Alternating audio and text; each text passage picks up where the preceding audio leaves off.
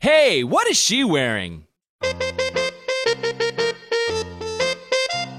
She is wearing a pink dress, a pink dress, a pink dress. She is wearing a pink dress. How about him?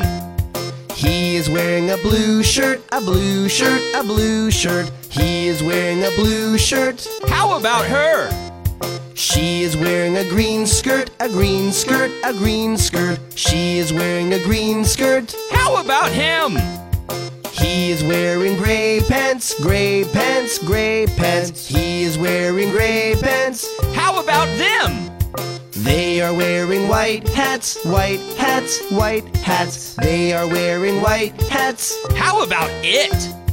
It is wearing purple shoes, purple shoes, purple shoes. It is wearing purple shoes. How about you?